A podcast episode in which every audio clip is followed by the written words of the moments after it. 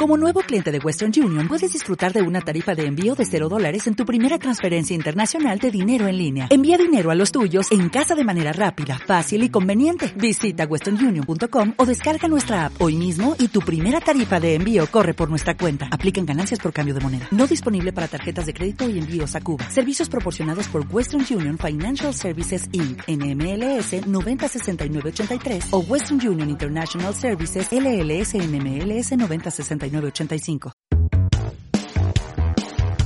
Esto es otra historia. Una cita con Madrid, su historia, lugares, personajes, libros, música, artes y momentazos en ¡Esto es otra historia! En Onda Madrid. Caminantes de la historia, te damos la bienvenida a Esto es otra historia, un programa que grabamos en los estudios de Europea Radio de la Universidad Europea. Con la colaboración de Haciendo Historia para Onda Madrid y en la realización están nuestros compañeros Juan José Bayos y Miguel Ángel Vázquez. Buenos Tachán, días. Hola, hola, hola. Buenos días, ¿Cómo estamos? ¿Cómo estamos por la mañana? Pues aquí bien, claro, Bien. alegres. Un domingo levantarnos y preparar el programa, pues qué mejor manera de hacerlo, ¿no? Pues tan contentos. Claro que el sí. día. Claro que aquí sí. desayunito rico, rico, rico. Y una cosa, A ver. no sabe, no sé si sabéis que la historia no tiene tiempo para ser justa. ¿Ah, no? No. Solo tiene en cuenta los resultados. Anda. O al menos esto decían Stefan Zweig. La justicia no importa. Aquí lo que se consigue. El resultado. El resultado. Si te va bien la vida, te van a hablar bien de ti. Si te va mal, van a decir, malamente. no, Yo te digo una cosa, lo que da muy buen resultado es desayunar bien. hombre, Porque empiezas el día con alegría. con energía. Y con energía. Y que los domingos por la mañana, si tú pones el desayuno, Nosotros ponemos ponemos la historia. Soy Miguel Ángel Vázquez. Soy Esther Sánchez. soy David Botello Y, esto es otra historia.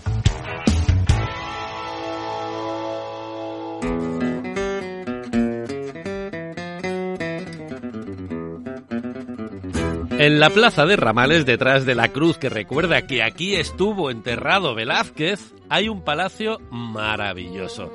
Visitando el centro un buen día, comenté que no tenía ni idea de cuál era la historia de este palacio, y uno de mis acompañantes me escribió poco después para decirme que era el palacio de Ricardo Angustias, eso decía él, y me adjuntaba un par de enlaces. Tirando ese hilo, empecé a investigar.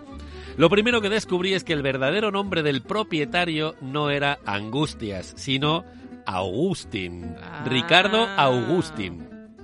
Un señor de Ciudad Real que se fue a buscarse la vida a Vitoria, donde estaban sus raíces, que trabajó en la banca, que se hizo abogado, que se pasó al ramo de la construcción, que se hizo promotor inmobiliario, se especializó en obras públicas, que le gustaba la esgrima, el billar y la fotografía, y sobre todo, sobre todo, que se casó en Vitoria con Elvira Zulueta y Ruiz de Gámiz, una parejita típica de la alta burguesía de la época de la restauración. Ricardo y Elvira se empeñaron en levantar el casoplón más bonito de Vitoria. Y se pusieron manos a la obra. Él puso todo su saber hacer. Se marchó a Italia a buscar inspiración, eligió formas novedosas, contrató a los mejores profesionales de cada gremio, trajo materiales exquisitos y puso su sello personal. Mientras tanto, ella puso el dinero. Que no falte de nada. Su padre era el marqués de Álava. El personaje lo define perfectamente Hugh Thomas, el hispanista inglés, en un libro sobre la trata de esclavos. Dice que el marqués de Álava es el último gran negrero de América. Lo mismo te llenaba un barco de esclavos negros para vender en Cuba que te llenaba un barco de chinos para vender en Puerto Rico Mira. o explotaba sus plantaciones azucareras con mano de obra esclava. Y así con esta falta de escrúpulos se convirtió en uno de los tipos más ricos de su tiempo. Al morir, el marqués repartió entre sus seis hijos todo este patrimonio que había hecho vendiendo y explotando esclavos. Con la parte que le tocó a Elvira, ella y su señor Ricardo consiguieron su objetivo. El Palacio Augustin Zulueta, el casoplón más bonito de Vitoria. Así por ubicar, es desde 1942 el Museo Provincial de Bellas Artes de Álava, donde las novias vitorianas se hacen sus fotos de boda. Por lo demás, Ricardo y Elvira llevaron una vida austera. Se entregaron a una compulsiva labor como benefactores. Hay quien ha querido ver en su altruismo una manera de expiar los pecados del suegro, del marqués de Álava. Hacían tantas obras benéficas, tantas, que la iglesia le dio a Ricardo el título de conde de Dávila. No se conocen grandes fiestas en sus jardines. Elvira siempre estuvo muy malamente de lo suyo. Hay quien dice que era víctima de una profunda depresión sabiendo de dónde venía ella. Y otros dicen que su padre era tío de su madre y que la mala salud era consecuencia de la endogamia. ¿Quién sabe? Total, que a los cuarenta y pocos a Elvira le dio por morirse y solo pudo disfrutar de la casa más bonita de Vitoria durante poco más de un año. Y os preguntaréis, ¿y todo esto qué tiene que ver con Madrid? Pues sí. Pues yo lo explico. Porque roto de dolor, Ricardo vendió el casoplón, se vino pa' Madrid y con el dinero que heredó de su señora, que seguía siendo dinero de la esclavitud, se compró un edificio de viviendas y encargó que se lo transformaran en un nuevo casoplón.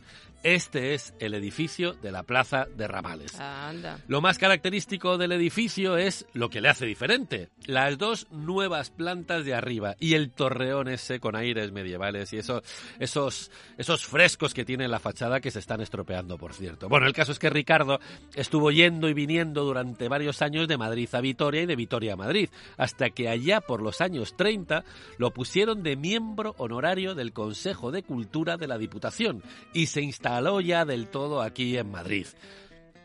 Y aquí estuvo hasta que estando en este palacio, 48 años después de la muerte de Elvira, se fue a reunir con ella, literalmente, porque se lo llevaron a enterrar con Elvira a la capilla del Seminario Diocesano de Vitoria, que ayudaron a levantar entre los dos poniendo de su bolsillo unos dos millones y medio de pesetas. Y esta es la historia del palacio de Ricardo Agustín, conde de Dávila, que está en la plaza de Ramales, entre la calle de la Amnistía y la calle de Vergara. Esta es la historia del casoplón de Ricardo Agustín. Para que veas.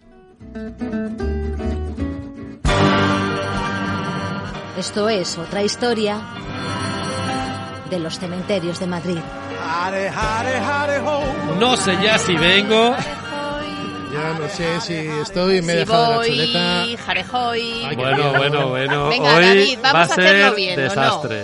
¿No? Yo, yo lo he hecho bien. No sé ya si vengo. No sé ya si voy, No sé lo que tengo. ni sé- dónde, Miguel Ángel. ¿Dónde estoy? Estoy. Ahí está. Pero a ver, si no sé lo que tengo, será no sé lo que doy. Pero lo que sé es que nos espera nuestra amiga y compañera. Hoy va resumido. ¡Ay, Nara! Hoy va resumido. Hoy va resumido. Ya está. Un poco de desastre la presentación. Que no, que ¿eh? no. está a la altura del personaje, Me he pero dejado bueno. la chuleta en casa y que me una Era, pasada. era presentación corta para que haya más tiempo de dedicárselo al muerti. Hoy. Ya, ya, Ha ya, sido una ya. presentación maravillosa, Claro sí. como las que me tenéis acostumbrada. Ah, Que es una ¿Ves? cosa Bueno, bueno. Que Loca. me siento...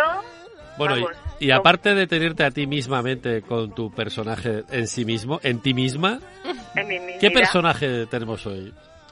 Bueno, pues hoy traemos un señor, pero de estos que nos gustan, decimonónicos, con su barba, sus patillas, con unas maneras mm, de genio. Esto ya es una gran pista, querido. Un pistito, a ver. Pues manitas de genio, unas manos espectaculares Porque, claro, para hacer cosas bonitas. Es que el siglo XIX no ha tenido genios en España, entonces es... No, correcto, pero he de decir que muchos están en el baúl del olvido un poco, sí, eh, cuidado, Casi cuidado. todos, casi todos. Una pena. Mm. Pero este, pobrecito mío, descansa en una sepultura, tengo que decirlo, que es que me parece un terror. Lo siento, tengo que decirlo. Es fea. Es más fea que yo. Así, titular. Es horrorosa. Pero, ¿y por qué? Pues eso digo yo, con las cosas que hizo este hombre y las cosas funerarias que hizo, porque cuando os diga el nombre vais a decir claro, y de repente descansa en una sepultura que no es que sea monda y lironda, porque bueno, la sencillez pues tiene su encanto, es que tiene una parte superior donde pone su nombre que es que a mí me horroriza cada vez que la veo, me dan ganas de cambiarla, Pero a fíjate. ver, vamos, ¿podemos decir ya de quién estamos hablando? Que le gusta un Pues- cebo, le gusta un cebo. Me encanta. Os voy a poner una pistita. Empieza por Agustín y acaba por Querol. Eh, no tengo la punta de la lengua. Vamos de Carol. Y hace... Y era escultor. Era escultor. Era escultor. Y... Calla, calla. ¿No será Agustín Querol? Que acaba- el, que acababa en Querol, por eso. bien. Ya, pero si no Un caramelito para el caballero porque ha acertado. Muy bien, muy bien. Bueno, un caramelito no, ahora toca un churrito, ¿no? O una porra. Bueno, o no sé. un algo así. Ya, Yo creo que cada estos uno... calores, un gazpacho casi O brunch, para- para o brunch, desayunar, ¿no? Ya, sí, sí, sí. Sí, sí. Ya, bueno, no nos vendría mal, ¿eh? Qué achicharramiento veraniego, Mm. madre mía. Bueno, que os traigo a nuestro querido Agustín Querol, porque es un personajazo, pero el pobre mío que descansa en el cementerio sacramental de San Justo, de verdad, de verdad, no podía tener otra sepultura, don Agustín. ¿Y dónde está? Es que me he perdido. ¿Dónde- es ¿De él? es un poco. Sacramental. ¿El sacramental de...? San Justo. Ah, en San Justo, en San Justo. Sí, sí, en la sacramental de San Justo, además en la parte superior de su sepultura pone bien claro y con letras tipo bastante grande Agustín Querol, Ujú. Pero con las maravillas que hizo este hombre en el ámbito funerario, pues pues como que no le pega nada tener esa sepultura, no sé, yo me esperaba algo más, pues tipo su estilo artístico, ¿no? ¿Y esto es porque no le dio tiempo a prepararlo? ¿Porque, Porque no tenía pensaba, dinerín, sí. pensaba que nunca se iba a morir? ¿Esto ¿Por por qué crees tú? ¿Por qué deduces que es así? Pues me resulta extraño porque ellos en el 19 que tienen muy presente la muerte y además eso, Querol siendo un señor que hizo, es verdad, mucha escultura civil, pero también eh, temas funerarios. El, el monumento a Canalejas, por ejemplo, en el Panteón de Ilustres de Atocha es una auténtica maravilla. El Ujú. Panteón Guirao del cementerio de San Isidro es absolutamente espectacular y él que tenga esa sepulturita, no sé si es que le pilló así la parca como que no la esperaba, no se lo había pensado mucho, no sé, no sé, tengo serias dudas sobre qué sucedió con, con Querol y esa sepultura que en realidad no le pega absolutamente nada. Pero Ainara, aquí Pues se cumple lo de en casa del herrero, nunca mejor dicho, ¿no? o sea, se dedica a pues esto y cuando él... cuchillo de palo, ¿eh? Claro, cuando él tal, pues ya lo suyo no está bien. Oye, Bueno, que no está bien. A ver, esto es una opinión personal. Quiero decir, a mí me parece que Querol, yo me esperaba algo más monumental, algo más, eh, pues, al estilo de su escultura. Que- a quien le guste, que yo estoy diciendo aquí que es un horror y seguro que sale alguien diciendo que le parece preciosísima. Claro. Pero bueno, yo me esperaba algo más a la altura de, de, de su arte, ¿no? De su capacidad. Y esa es una sepultura muy sencilla. Eh, incluso si le quitamos la parte superior, pues no me disgustaría tanto, porque sería simplemente lo que es la, la sepultura rectangular de piedra.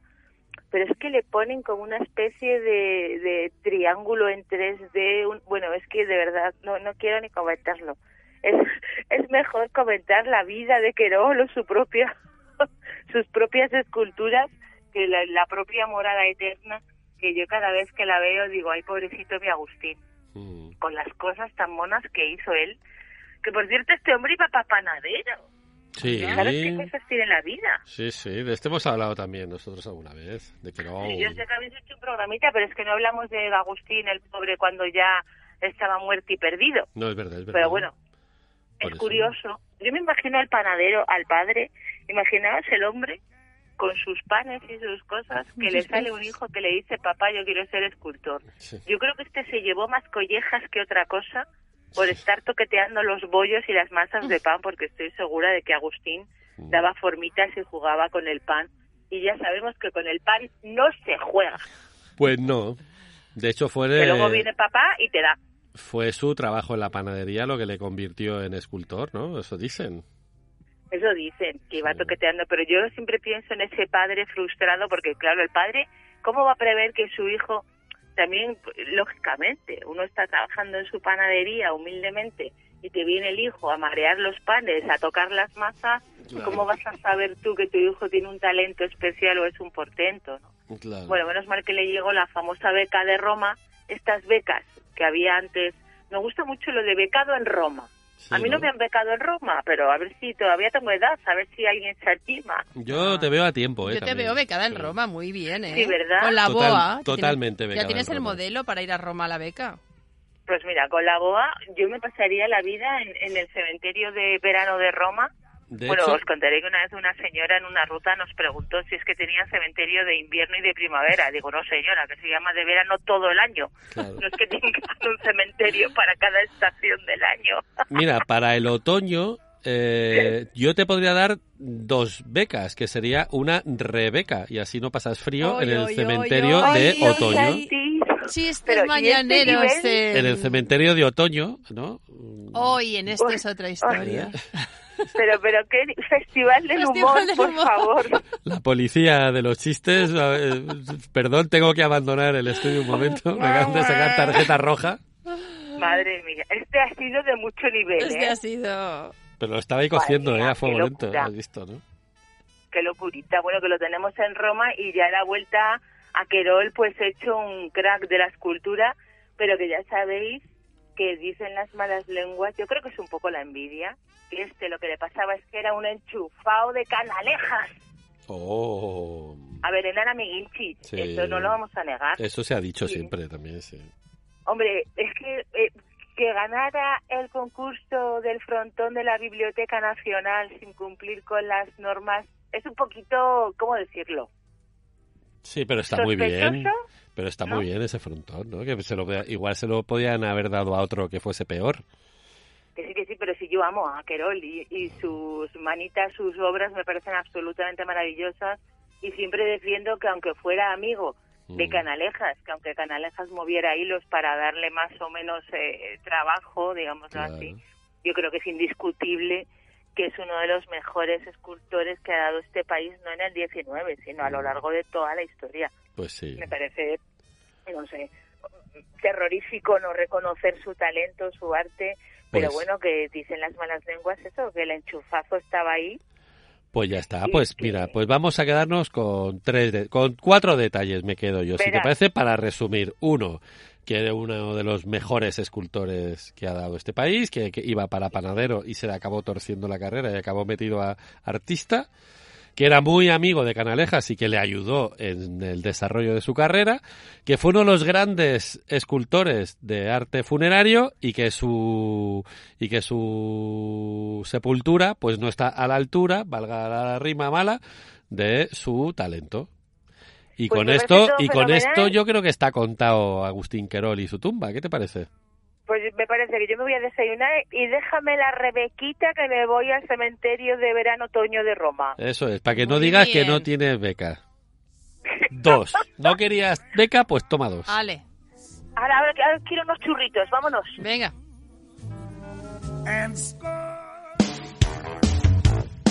Una cita con Madrid. Su historia, lugares, personajes, libros, música, artes y momentazos en ¡Esto es otra historia! En Onda Madrid.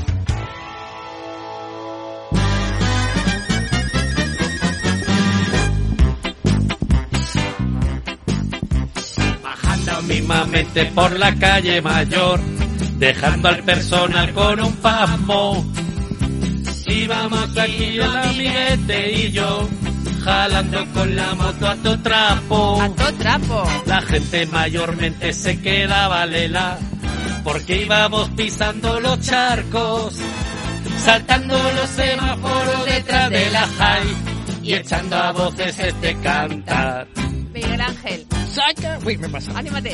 Saca whisky cheli para el personal, que vamos a hacer un guateque. Llévate el casete para poder bailar, como en una discoteca. Yeah. mañana, ¿eh? Saca el whisky. Te va a caer una tormenta esta tarde ¿Eh? cantando los tres que verás, pero bueno. Esto es Miguel Ángel, más. tengo que decirte Esto una es cosa. lo más. ¿Qué? ¿qué? No puede ser que cada vez que cantemos hagas el chiste de la tormenta. Bueno, pero Ya. si luego Pero llueve... sí, eh, hemos cantado fenomenal. ya, que Oye, que nuestra a que mola Además que muchísimo. esta canción es para pasárselo bien. Esta no es para- canción no es, para- es maravillosa. Es para Nos disfrutarla. hemos reído. ¿Sabéis Me de, acabo de quitar 30 años de encima con esta Hombre, canción. No te digo más. ¿De quién es esta canción, chicos? Madre 75, ¿no? Desmadre 75. No, un es de Cheli, saca- de Sakawiki Un Cheli. grupo de los 70. Vais a alucinar. Bueno, yo he alucinado mucho con todo lo que tiene que, que decir esta canción, este pequeño, grupo. ujú. Claro, Bueno, ¿cómo va a ser? Pero ¿cómo va a ser de un grupo? Esta es de toda la vida. Escuchad que os lo cuente. Esto era una pandilla de estudiantes de la tuna universitaria que unen su talento y sus ganas de diversión, que había mucho ahí. Bueno, ¿quién eran estos chicos? Atentos. José Julián Monzón. Sejo, ¿a qué os suena Monzón? Monzón, el hermano del Gran Monzón, el Wyoming. hermano del Gran Wyoming, sí señor. Que se junta con sus, bueno, que, que tocaba en ese momento, o después, o en paralelo del grupo Paracelso, con, con Wyoming, que es José Miguel Monzón, y Ángel Muñoz, el maestro reverendo. El reverendo. El reverendo, bueno, O sea, pues estos tres tenían su grupo. tenía su grupo que coincide en el tiempo con Desmadre. Y ahora os cuento Desmadre. Bueno, Seju, Seju era, era de El la hermano tuna, de Seju. Monzón, el hermano de Wyoming, pertenecía a la tuna de farmacia. Y se junta con Chino, Seju que era se junta. Seju se junta con Chino, que es Julio Muñoz, también de farmacia, y con dos colegas, Alberto Cepeda y José Vicente Bailina, que le llamaban Chenche y que eran de derecho. Oye, y Alberto Atento. Cepeda también tiene historia. Alberto Cepeda, tío de Cepeda, el triunfito. Tío del Eh, triunfito. Tío del triunfito. Sí, Madre señor, que hace poco lo contó. Mi- Todo queda en casa, ¿eh? Todo queda Ya en ves. casa. Mi tío fue el de sacar el whisky Chelly. La gente se quedó locker. Bueno, entonces, No, pero sobre dicho- todo por lo que te digo, porque esta es la Fíjate. típica canción que pensamos que es de toda la vida, pero Pues no piensas no, es que efectivamente, y- como ¿Y es de pasárselo bien, viene? Claro, ¿y de dónde son canciones de pasárselo bien. Dices, no, claro, es que hay un grupo detrás que lo estaba Hay un grupo dándolo y todo. qué grupo. Y Eh, mucho talento, ¿eh? Y mucho talento y mucha gracia formado, por, como decimos, por dos turnos de farmacia y dos turnos eh, y dos turnos de derecho. Bueno, ¿cómo nace esta historieta? Porque ellos hacían sus cosas, hacían sus bolos, tocaban aquí y allá, en colegios mayores, en facultades, en, sus cositas. Bueno, pues llega... Ahí hay una cosa, y en los orígenes se llamaban Desmadre 73. Luego, le, luego fueron un poco Hoy más. va subiendo, ¿no? Sí. Ya, Dos años año. después se llamó Desmadre 75, dos- Sí. Desmadre 77 y así, ¿no? Y iban esto de Festival Folk, que Festival Folk, colegios mayores, pues este, este circuito que tenían los tunos. En fin, bueno, pues Álvaro Nieto, que era un ex de Los Pasos, que era también un grupo de, lo, de la época con los brincos, ¿sabes? Eh, andaban por ahí, pues eh, ha- habla con ellos y le dice, oye, vamos a grabar un disco, que soy muy gracioso, que tenéis ahí vosotros un algo. Y ya entonces se bautizan como Desmadre 75. El productor, eh, Álvaro Nieto, os he, os he dicho, eh, encarga a dos ex de Agua Viva. ¿Os acordáis de Agua Viva? Agua viva. Sí. ¿eh? Este grupazo, lo de los poetas andaluces, estos que cantaban el poema de, Albert, de Alberti. Sí. Bueno, pues eran dos, Julio Seijas y Luis Gómez Escolar. Luis Gómez Escolar, que es un pedazo de nombre que ahora os cuento cositas. Bueno, pues estos dos son los que verdaderamente escriben Saca el Whisky Chelly. Ellos son los creadores. Mm. Bueno, eh, lo produce Moviplay en el 75 y otra, es que voy de curiosidad en curiosidad. En la cara B de este, de este disco, de este disco que al principio era un sencillo, Saca el Whisky Chelly, había un tema que firmó Cepeda, el tío de Cepeda, eh, que era un tema que interpretaba la tuna, que tiene una súper polémica de las que luego os hablaré y solo digo una palabra, Macarena. Otro Oh. programa... me lo- Para hablar de Macarena. Vamos a hablar de Macarena. Vamos pero a centrarnos en Nos esta, sí. centramos en el Whisky Chelly, que después del, del sencillo, bueno, eh, sale el sencillo y tiene un, tiene un éxito arrollador. O sea, esto lo peta, pero muy fuertemente. Pero vamos, ya te digo, si es que esta canción la cantamos cantado todos, yo Muy- creo. La fiesta acaba muy sonando. fuertemente. Eh, ¿Por qué? Pues lenguaje barribajero, cheli, simpático, música mega pegadiza, hace que, bueno, se, se llega al hit parade, pero y se convierte verdaderamente en la canción del verano de 75. Es, O sea, es- podemos decir que esta es una canción del verano. es una verdadera canción del verano. Eh, la broma musical cala tanto que nos cantamos a grito pelado en esa época, el Whisky Shell y todos. Sí, sí. Es que todos no lo sabemos, ¿no? El éxito es tan monumental que se publica el LP, que se llama Aquí está el Whisky Chelly. Era, saca el Whisky Chelly, aquí, está, el whisky. Whisky Chelly. Eh, y también, y el segundo, eh, hay dos cositas que provocan este éxito monumental, que se publica el, L- el LP y que los autores del tema, que ya hemos dicho son Seijas y, y, y, y- os lo he dicho, pero es escolar, eh, montan también, esto es para otro programa, la charanga del tío Norio. ¿Os acordáis de la charanga del tío Norio? Así, a bote ¿Qué pronto, se puede no. hacer con el hijo de Cartier? Por La favor, de- hay que Ah, lavarlo, mira, hay que lavarlo. Esa es la charanga del tío ¡Ay, Norio. cordera! Es Ay, otra, ay, otra de ay. estas canciones Ay, que como las hemos oído toda la vida, pues, Ay, ay, ay. Bueno, de desparrame además. Ay, Ahí os lo dejo, que David no se lo sabe bien, os lo contaré, charanga del tío Norio. Muy Pero seguimos, Seguimos. seguimos, con Saca el Whisky una Bueno, con el whisky, ¿eh? este, este grupazo de Desmadre 75 siguen creando éxitos. Hay otra canción muy conocida que es La Chorba del Jacinto. ¿Cómo era La Chorba del Jacinto? Muy loca también, Pero ¿eh? esto no era del Honorio este, me has dicho. No, La Chorba del Jacinto está también en el EP. Ah. Aquí está el Whisky Chelly. Estamos hablando hoy de Desmadre 75. Vale, vale. Hemos hablado del Whisky Chelly. Y ahora de la chorba. Y del otro Jacinto. éxito fue La Chorba del Jacinto. Se la lleva al baile y ni la roza la monta en la bultaco. Bueno, esto hoy era incorrecto, no, lo siguiente. Pero era una risa, era una risa. No hay que tomárselo en serio, amigas oyentes, no. La chorba del Hay que reírse solo. La chorba del Jacinto. tiene un vecino y se marca vaciles. Con el vecino, la moza tiene una farda con menos tela que un traje de tarzán. De cuatro pelas. Bueno, Cuando hoy- el muslamen al bailar. Ay, ay, ay. La chorba de Jacinto Me mola No se ha desmelenado cantidad. David aquí. Cuando menea el muslamen al bailar. La chorba de Jacinto me mola cantidad. Bueno, pues os digo. Esta que tampoco hoy- la hemos cantado nada, ¿eh? Hoy Nada, le pondríamos pegas, pero bueno, hoy es fruto de una época, de unas risas, porque esto se hacía para reírse, insisto. Bueno, os tengo que contar alguna cosilla, alguna cosilla más. Eh, ellos siguen buscando éxitos porque, claro, se vienen arriba. Eh, pero ya los siguientes temas de, insisto, Desmadre 75 no son estos. Sacan Caperucito Rodríguez, que no, va, no funciona mucho, el 76. Sacan Bonito Macholini, eran todos nombres como que tampoco no dan, la di- no dan mucho en la Diana. Y, so- y consiguen otro tema de verano que es Vamos de excursión en el 76. Vamos de excursión. No es esa, pero con la bueno. mochila y el bocata dejamos. Podía ser, pero no, pero la pueden buscar los oyentes. Y os cuento una cosilla. Seju Monzón, que es lo que os decía antes, que es el verdadero líder del cuarteto, cuarteto de Desmadre 75, ese mismo año debuta con Paracelso, que es lo que os he contado, que ahí va con su hermano, el Wyoming, y con el teclista que era de Desmadre, que es el reverendo. Madre, yo me he perdido Así ya que, con tanto cambio de... Es muy sencillo. Desmadre 75 coincide en el tiempo, que son cuatro miembros de la Tuna, los Desmadre, coinciden en el tiempo con ¿Qué es Seju, eso? que, comp- que compagina su trabajo en Desmadre con su trabajo en Paracelso, con su hermano y reverendo. Ya está. Vale, Ya está. Eso ya lo habías contado, como he dicho. Pero no, estoy, os quiero Vale, contar vale. alguna cosita más. Os quiero A ver. contar que eh, continúan en el tiempo, que les va muy bien y que de hecho cuando se disuelve eh, eh, Desmadre siguen con Paracelso. ¿Vale? Eso no tal. Eh, Desmadre 75, después de intentarlo con temas que no acaban de cuajar, intentaron con una cosita mucho más conceptual que se llamaba A Radio Canuto. A Radio Canuto del 77 es una cosa un poco arriesgada. Intenta ir a una broma, a una, a una cosa como más, un poco más elaborada. Tenía como presentaciones, como si fuera una guía comercial. Era una, ra- era una radio, una cosa muy loca que no cuajó, entre otras cosas, porque la gente de, de Desmadre quería broma, procaz, sal gorda, y esto era como un poquito demasiado Más humor inteligente. un poco cultureta. Bueno, este disco, la radio Canuto, es un poco incomprendido eh, y, y no, no consigue calar, calar en el público, pero se sigue con su Paracelso y empieza a irles muy bien. Ganan el primer concurso de rock Villa de Madrid. eh, después Seju eh, monta el Congo belga, el Congo belga sí, El ¿no? combo, el combo El combo, belga. el- he dicho el Congo, el combo belga. Y se dedica ya a la música bailable de inspiración latina. Y los que se quedan de desmadre por su cuenta lo intentan con la teta atómica, que después se convierte en los amantes de Teruel, pero bueno, casi como que no, no funciona. Así que ha quedado claro, ¿no? Momentaco saca el Whisky Chelly con Desmadre 75, en paralelo Seju con Paracelso y con Wyoming y su banda.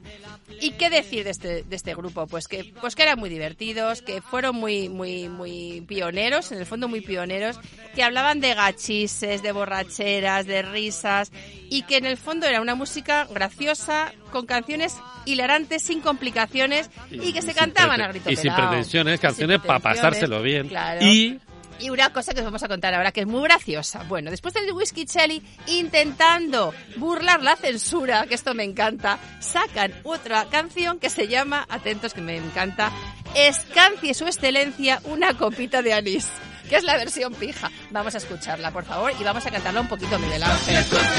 una copita de anís, bailemos con sutileza. Ponga en la gramola una sonata de lis, de indiscutible belleza. Llegando al palacete a las seven o'clock, dispuestos a jugar a la brisca, charlando y departiendo sobre Dante y Platón, inmersos en profundas pesquisas. De súbito acabóse el combiné de champán, el brandy la reserva y el Y todos entonamos Con suavísima voz. a la condesa esta chanson. Miguel Ángel. Escancie su excelencia una copita de anís, bailemos con sutileza. ¿Cómo es esto? Bueno, oyentes, a disfrutar lo que esto es una risa. Desmadre, 75.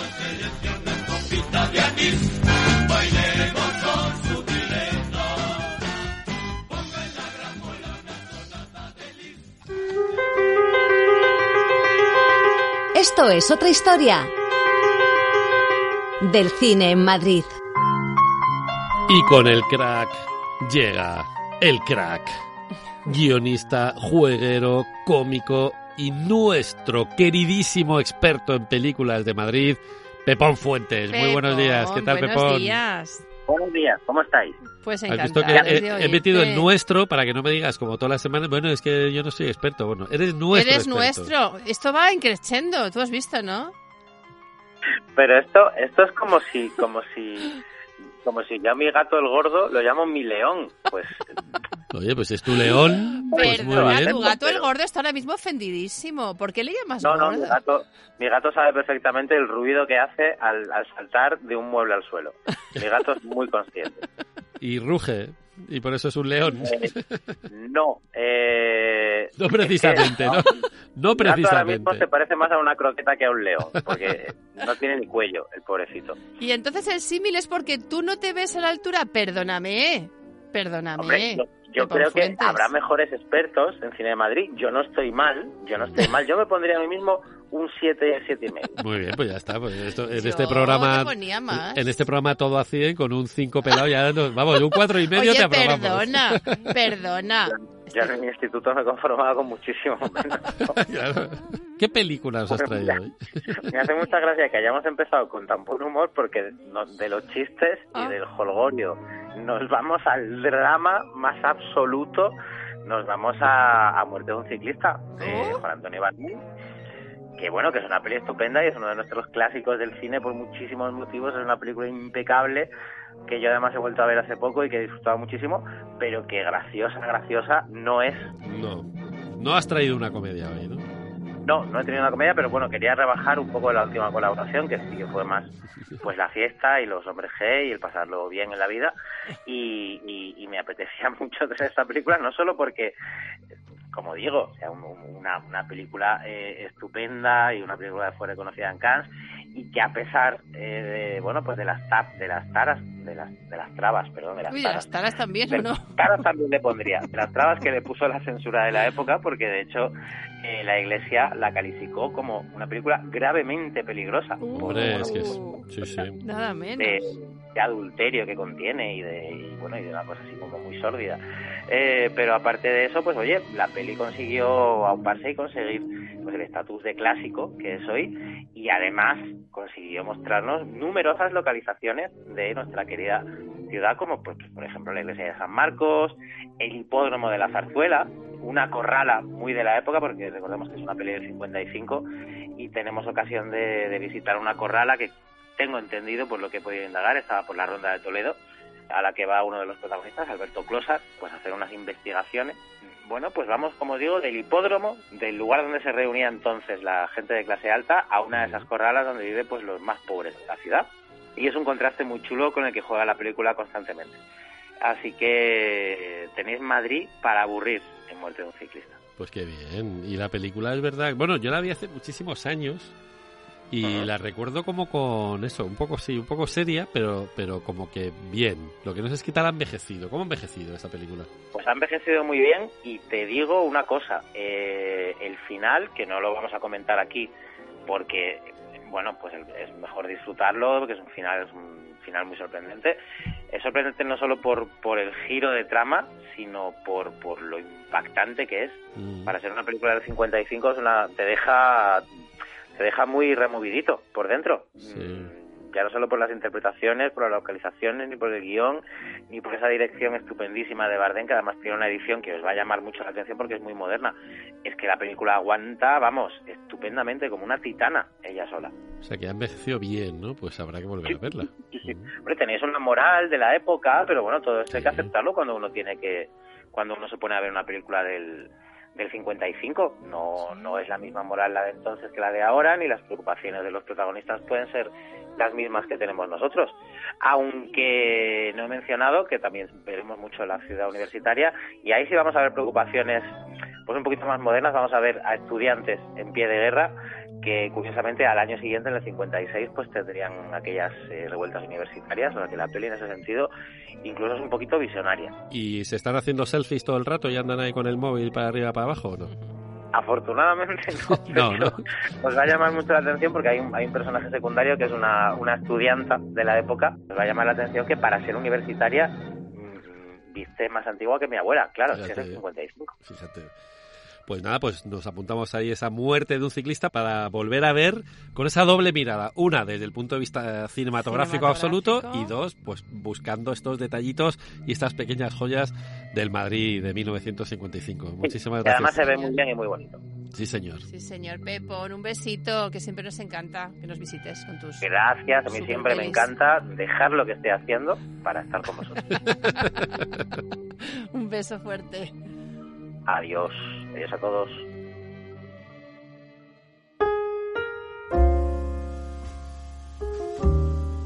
Esto es otra historia de la literatura en Madrid. Y ya tenemos a Yolanda Rocha Moreno del blog Que el sueño me alcance leyendo ese blog que te mece como, como las olas del mar. Como con su esa, voz, y ahora como cuando su hablemos voz, con ella. Y con esa poesía que tiene siempre, esa, esa prosa maravillosa. Muy buenos días, Yolanda. Buenos días, Yolanda. Muy buenos días, muy buenos días. Qué, qué placer hablar con vosotros otra vez Sí. y compartir el desayunito, que siempre está muy bien. Hombre. Hombre. Hacerlo en compañía. ¿Y de qué vamos a hablar hoy? Pues antes de empezar a hablaros, yo tengo que confesaros un, un pequeño secreto. Yo no sé si vosotros lo hacéis, pero yo lo hago mucho. Cuando voy a casa de amigos o familiares, me dedico a cotillar por las librerías. Sí. Voy mirando Sí. los libros, voy y de pronto dices, oh, ¿y esto? Esto no lo había visto yo. Mm. Pues hoy traigo uno de estos libros que no tiene, pues tiene un par de años más o menos, pero que yo no, no lo conocía y que se lo descubrí a un amigo en la estantería y dije, "Ujú, que me lo llevo y ya te lo devuelvo. Se lo he devuelto, ¿eh? Y es un libro que tiene un título eh, que yo creo que tiene ya, o sea, ya de antemano va sentando precedentes. Se llama La vida canalla en el Madrid del siglo de oro. Oye, ¿y, y responde a lo que promete o no? Responde, responde. Lo firma Antonio Pacios Monfort. Mm. Eh, además lo publica la editorial La Librería, que es, es conocida por los libros de Madrid Oculto, que seguro que los conocéis de sobra, Sí, que a mí me encantan, porque También esos libros me encantan, y me encanta la editorial, creo que Sí. tiene títulos Tienen un estupendos. libro, no estoy seguro, pero me suena que tienen un libro de una cosa que salía en la tele con unos frikis iban en bici. Mm. Sí, ¿verdad? Sí, me suena, me suena. Algo de los vikingos. ¿Me quiere sonar? algo de No, los- los vikingos no. Algo de La un- librería. Ay, Esther, la Por librería. La favor. librería, la librería sí lo tiene. Además, Ay, yo la tengo ese libro y lo tengo firmado por los dos locos de la bicicleta. Fíjate, Así que fíjate. El mío, el mío también lo tengo yo, como oro en paño, como oro en paño lo tengo. Sí, hemos hablado mucho de la librería en este programa también porque tienen libros maravillosos. Sí. Mm. Y es verdad que es Pues una este es fuente este es inagotable. Es una fuente inagotable de contenido de Madrid. Y fueron asesor- mentira. asesores históricos Y entonces, claro, y hoy, y hoy tenemos la vida canalla en el Madrid del siglo de oro. Entonces, de Antonio Pasis Monfort, has dicho. Eh, Sí, porque además es que, eh, según el autor, él dice que nuestro siglo de oro debería llamarse, si nos atenemos a la historia, el siglo de hojalata. Ay, ¿por qué? Y no, no porque no hubiera una eh, labor cultural brutal, ¿no? Es decir, estaba Cervantes, estaba Lope, estaba Góngora, estaba Quevedo, el barrio de las letras, eh, se escribió la mejor literatura de todos los tiempos, y eso es lo que lleva a hablar- llamarlo siglo de oro. Pero si nos vamos a ver cómo era el de Madrid de la época, mm, digamos que, bueno, no era tan brillante, por decirlo de una manera. ¿Y qué hace eh, el autor con este libro? Pues nos desciende a los bajos fondos, a los bajos fondos de Madrid para tratar de la mala vida y de la vida a lo mejor que se vivía como se podía en el siglo de oro madrileño. Y era una vida bastante perdularia y bastante canalla, que la llevaban todos, desde los reyes y la nobleza a la iglesia hasta los más chisperos, ¿no? Se llamaban o se llamaron después, Los de los barrios más pobres. Que tenían además mm, bastantes vicios, bastantes usos amorosos peculiares o inmorales, donde había una violencia brutal en las calles, porque además recordar que no había luz, con lo cual eso daba para bastantes cosas, donde se jugaba en las tabernas, donde había ladrones y asesinos a sueldo, y no olvidemos además eh, la cantidad de posadas y tabernas que había en la ciudad, que además el oficio de posador y tabernero estaba muy mal visto en aquel momento, porque muchas veces lo ejercían eh, timadores o ex ladrones o ladrones que no lo habían dejado del todo y que incluso te daban gato por liebre o te rebajaban el vino con agua o bueno, ya sabéis, tantísimas cosas que, que pasaban y bueno, algunas todavía siguen pasando, pero digamos que de un modo mucho más higiénico, por decirlo de alguna manera. Entonces esto, eh, lo que hace el autor, eh, como digo, Antonio Pasíes, y además lo hace con, con Teresa Cecilia, que es, digamos, la coautora de este libro, y que ya se han jubilado, pero que siguen trabajando entre legajos y con archivos antiguos, sobre todo de Madrid. Hacen un, en este libro se acercan a esa realidad, pero de una forma muy desenfadada, ¿no? Eh, del estilo que nos gusta, con muchas anécdotas y cosas que sucedieron entre el año 1561 y el 1700. Y y en este decía que le daba para dos libros más, es decir, que, que todos los documentos que tenía, el material que tenían, les daba para, para dos libros más, incluso para tocar todo el tema de los clérigos, abadesas y demás, y de la vida que llevaban, que muchas veces no era demasiado ejemplar, por decirlo de alguna manera.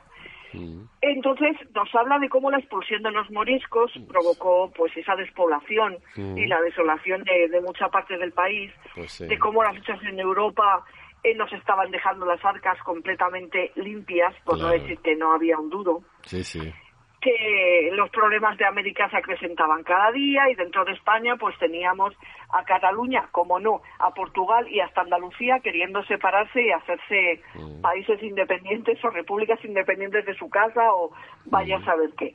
Pero vemos que es una cosa que se repite constantemente. Bueno, que por otra, por otra parte, a ver, igual era normal, ¿eh? Porque tal y como estaba el tema, a lo mejor era más fácil intentar huir, ¿no? Que, que quedarse, claro. Sí, Además, de verdad. Mm. Y, y, es eso, que estábamos en un momento en que el imperio era un monstruo con pies de barro, porque se estaba eh, deshaciendo a ojos vistas. Mm. Y, y, según nos cuenta el autor, él define a Madrid como una ciudad cutre, fea y sucia, con mucha gente rayando en la miseria, pero que era muy animada y muy vital. Y que las calles de la ciudad tenían nombres tan definitorios del momento como Sal si puedes, En mala hora vayas, Arrastraculos, del tufo o quebrantapiernas, o sea, ya...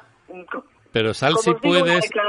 Sabes que últimamente cuento mucho el Madrid de cine y, hablo mucho de la calle Sal, si puedes y Enhorabuena, Enhoramala Vayas que tiene mucho que ver, tiene mucho que ver con una historia muy interesante, pero no es el momento de contarla. Pero bueno, que son calles que últimamente practico mucho. ya no existen, por cierto, ya no existen. Ya no existen, ya no existen. Mm. Pues estas calles, aparte de esos nombres tan premonitorios que tenían estaban repletas de desperdicios y también de aguas sucias, porque muy pocas casas no tenían, tenían retrete, con lo cual se hacían en patios, corrales, la calle o se lanzaban a, por la ventana, el famoso aguabá, ya, ya sabemos, y además que se pensaba que el tener roña o ir sucio tampoco era tan malo. Incluso que la grasa embellecía los cabellos y los dejaba brillantes. Me voy a reservar la opinión sobre esto porque me está dando así como un yuyu, un poco... Pero hay capítulos geniales, eh, eh, muchos sobre mujeres, donde se cuenta cómo era el ideal femenino de la época, la mujer decente, sumisa, metida en su casa, cómo eran los oficios callejeros, que estaban más bien ejercidos por buscavidas y por gentes con cierto ingenio, y también el, el famoso avancebamiento descarado de los clérigos que aunque estaban sometidos al celibato, pues bueno, digamos que se lo saltaban un poquito a la torera. Y lo que os decía de, de las tabernas, es que estamos hablando de una ciudad que pudo tener más de 1.700 tabernas en el siglo XVII. Mm. Con lo cual, vamos, que salías a la esquina y tenías una. Y dabas pues dos pasos y tenías otra. Pues sí. Vamos, que había una vida nocturna y diurna realmente apasionante. Y además, eh, eh, hace un, el autor lo que hace es que nos regala un plano de la época que aparece en el libro donde colocan eh, las tabernas de ese momento. Entonces, si os fijáis, es como un alfiletero eso, porque no se ven más que tabernas por todas partes. Pero como os digo, es un libro entretenidísimo con el que yo me lo he pasado pipa, que tiene montones de detalles, de anécdotas, de cositas que no sabíamos o que si sabíamos las estábamos dejando pasar un poco de largo y que de verdad que es una joyita que como siempre la librería nos regala, que como digo es una editorial que pasaros por el catálogo porque tiene verdaderas maravillas y que este libro, por favor, no os lo perdáis porque os lo va a hacer pasar en grande. En grande vais a descubrir un Madrid que quizá no es- se parece tanto al que tenemos en la imagen o en la historia, pero que es mucho más real. Una cita con Madrid. Su historia, lugares, personajes, libros, música, artes y momentazos en ¡Esto es otra historia! En Onda Madrid. Esto es otra historia de la música en Madrid. Nos ponemos en pie para recibir como se merece al ínclito Edgar Martín de Camerata Musicalis. Se le conoce, entre otras cosas, por ser el director de Camerata Musicalis y por alegrarnos los oídos con unos conciertos espectaculares que nos enseñan a la vez que nos divierten. Muy bienvenido, Sir Edgar Martín. Ser Muy buenos ¿eh? días, ¿Cómo lo muy ves? buenos días ¿Cómo a lo ves? todos. Muy buenos días. Oye, qué presentación, por Bueno, favor, más bueno. solemne, más guay del Paraguay. A la altura Bueno. de la Por música favor. que nos traes. Sí, pues es que os traigo a un compositor que me mola un montón, que es Elgar, Edward Elgar, un Elgar. compositor inglés eh, que nació en 1873, murió en el, en el 1934, estamos en ese 1857, perdón. Y Lo habíamos, 1934 lo habíamos, ese nos habíamos dado cuenta del error, pero no te queríamos corregir porque siempre queda feo. Ya ves. Ay, madre. No, pero para que entendáis que estamos en ese momento que me gusta muchísimo, que es el final del, del romanticismo y comienzo del siglo XX, que siempre le tenemos miedo al siglo XX y fíjate que Elgar eh, pertenece a ese periodo y Pompa y Circunstancia está compuesto entre 1900 y 1930, o sea que la Primera Guerra Mundial, etcétera, ese periodo de los compositores que no nos gustan, ¿no? Y Elgar me encanta porque dice, uno de sus cosas dice, hay música en el aire, música alrededor de nosotros, el mundo está lleno de ella y simplemente tomas la que necesitas. Me parece tan bonito, ¿no? Sí. que Pues siempre estamos rodeados de música. Hemos empezado con esta solemne obra, la marcha de pompa y circunstancia, famosísima. Compuso muchas más cosas. Os traigo una de las obras que más me gusta de Elgar, que es el concierto para cello. Mira, Es un poco la lista de Schindler. Esto, ay, perdón, la lista de Schindler, ¿no? Bueno, tiene, eh, bueno, sí, es que tiene un, es así como melancólico, pero es precioso, es, sí, o sea, es, es un concierto que tienes que escuchar en tu vida y si lo puedes escuchar en directo, pues mejor, porque, porque te traslada, te pone imágenes, te pone sentimiento, te pone de todo. Y, y además desde el violonchelo, que yo considero que es el instrumento que más se acerca al ser humano, porque está en esa tesitura grave. Nosotros no hablamos como un violín, no tenemos esa, ese timbre tan agudo, ¿no? Eh, sin embargo, el violonchelo es como más cercano. Y yo creo que con las melodías que pone y cómo está escrito, eh, empatiza muy bien con, con todos nosotros. Elgar fue un, un mago de esto y, y tiene obras preciosas, tiene dos sinfonías eh, súper bonitas, tiene mm, un concierto también para violín y, y orquesta también precioso. Siempre tuvo mucho éxito y fue muy querido en, en Inglaterra. De hecho, eh, le dieron el, el título de caballero en, en el Palacio Buckingham en 1904. Se le nombró eh, caballero, o sea que, pff, no sé, que fue muy querido.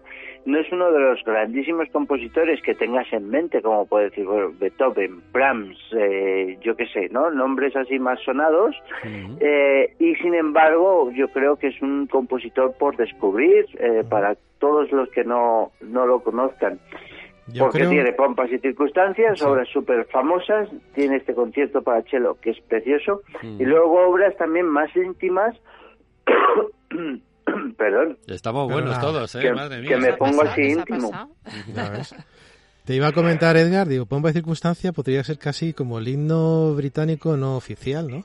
Efectivamente, de hecho, Pompa y Circunstancia es eh, la obra que siempre se utiliza en los proms. El proms es como el festival top de la música clásica que se celebra en Inglaterra y ya se ha convertido como como la marcha Radesky y el Danubio Azul en el concierto de Año Nuevo, ¿no? En, Viena, tiene sí. que tiene que estar eso en el en The Beast, en el concierto de Año Nuevo y, y pues eh, pompa y circunstancia en este festival, si podemos llamarlo así, los proms, eh, pues es como tiene que estar. Y efectivamente dicen en representa representa Inglaterra propiamente dicha. Ujú. Inglaterra que él siempre eh, se metió un poquito con, con, Inglaterra y con la música inglesa, ¿no? Que siempre, con los ingleses, por así decirlo, siempre decía que los ingleses, los ingleses siempre dicen de ellos mismos que tienen un gusto exquisito y él decía, bueno, es que eh, no, yo no estoy de acuerdo, ¿no? Los ingleses lo tienen todo, entra en una habitación blanca y está todo blanco impoluto y dicen, ay, qué, qué exquisito, qué belleza exquisita y dices, no, no se dan cuenta de que no hay variedad, que lo único que es muy plano y que todo es blanco, o sea, no hay. Entonces, él, él se inspira mucho en toda la música centroeuropea y, y ahí tenemos pues una, una cantidad de música un poco diferente de lo que viene siendo el, la música inglesa tradicional, ¿no? y, y nada, lo que os decía también para, para terminar con este compositor, obras que tiene más íntimas y preciosas también, que, que a mí me encanta, es esta serenata para cuerdas que estamos escuchando ya.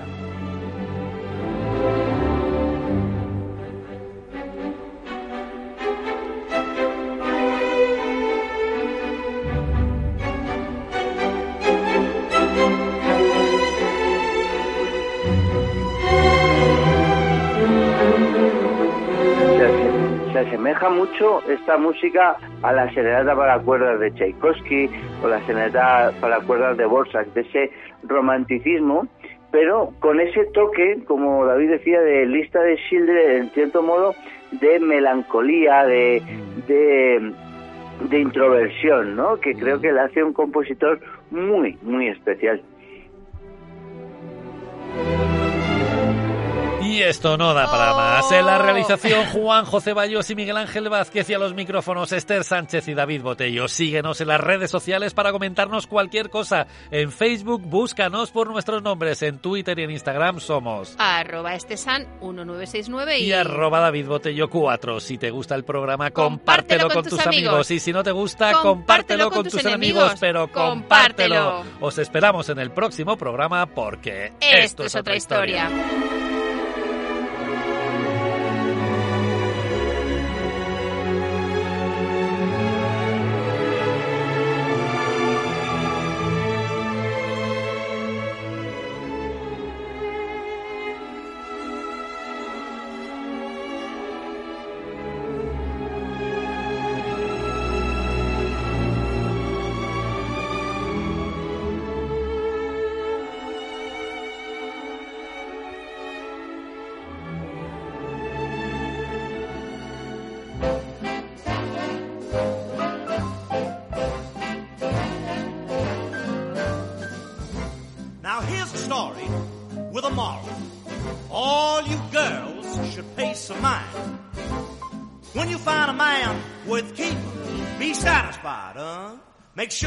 Treat kind. Cause the good man is hard to find. Oh, I don't know. You can always get the other kind. When you think you got a pal, you can find him messing around. Another gal, then you rave. You'll even start to crave to see him laying deep down in his grave. So if your man is nice, baby, take my advice. You better hug him in the morning, kiss him every night, give him plenty loving, treat him right. Cause a good man nowadays is hard to find. I got a chick, a chick, about six foot two. Oh, that's tall, a big one. She never thought a midget like me would do. One fine day, she met some other cat. He took all the money, mm, then left her flat. He's a dirty No good, no good. Now she's calling me on the phone. She said, baby, you better come on home all alone. But if I'm gonna go back to her grand shack, she's gotta hug me in the morning, kiss me every night, give me plenty loving, treat me right, I cause a good man nowadays is hard to find. Now we're back. You're turn. Yeah, but I told that gal and how. I said, then was then, woman. Now is now. That's what I said. You want me to stay? There's just one but. Get a smile on your face and keep your big mouth shut. Now we're back together. Everything's fine. What a house, Jack. She better not stumble a line. And now she knows what to do when the day is through. She's gotta hug me in the AM, kiss me in the PM. Give me plenty loving with all her might, cause the good band nowadays is hard to find.